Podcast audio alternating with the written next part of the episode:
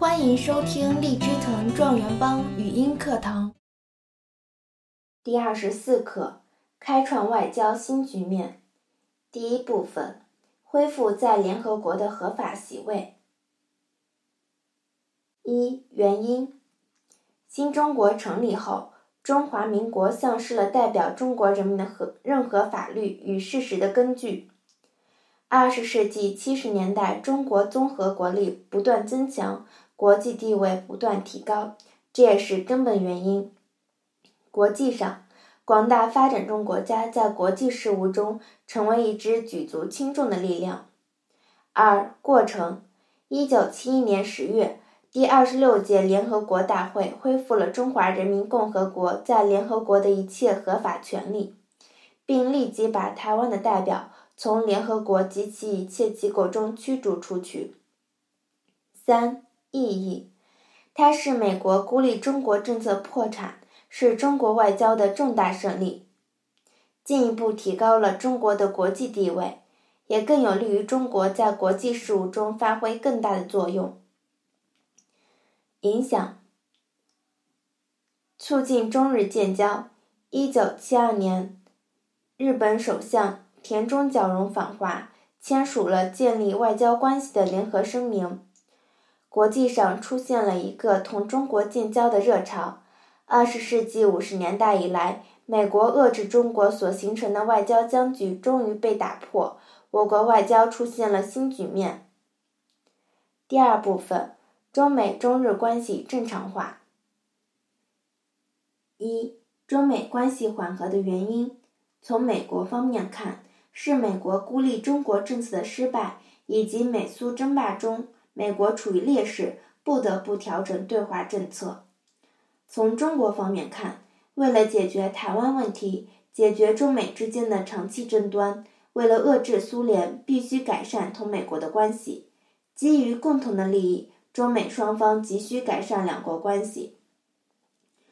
二、过程：一九七一年七月，美国总统特使、总统国家安全事务助理基辛格秘密访华。为尼克松总统访华做准备。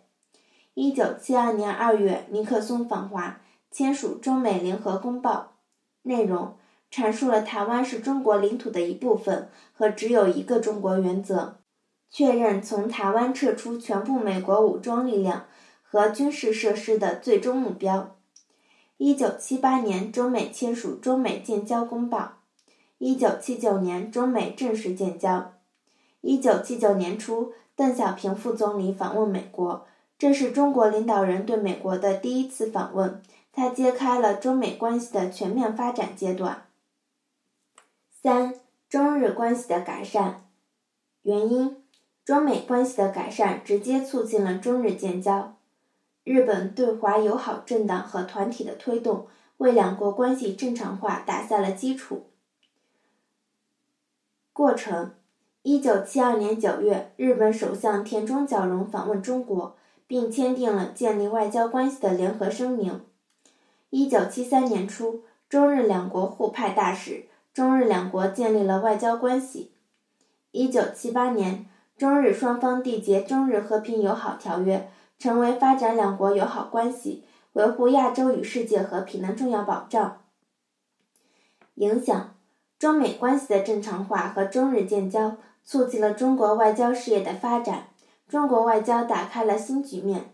中国恢复联合国合法席位三十多年来，始终主张各成员国之间不分大小，一律平等，在处理国际事务中致力于推动建立公正合理的世界政治经济新秩序。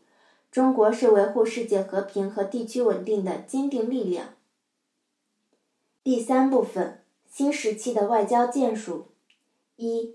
我国外交政策的目标：反对霸权主义，维护世界和平。二、中国积极参加联合国及其专门机构和其他国际组织的活动，开展以联合国为中心的多边外交，对世界的和平与发展做出了重大的贡献。三、中国积极参与地区性国际组织的外交活动。二零零一年，上海成功举办了亚太经合组织第九次领导人非正式会议。中国国家主席江泽民、美国总统布什、俄罗斯总统普京等十九位领导人出席了会议，形成上海共识。上海亚太经济合作会议为促进亚太地区的经济合作和贸易往来做出了重大贡献。四、中国积极发展与周边国家的睦邻友好关系，以建设和平的周边环境。二零零一年，中国、俄罗斯、哈萨克斯坦、吉尔吉斯斯坦、塔吉克斯坦、乌兹别克斯坦六国在上海签署了《上海合作组织成立宣言》。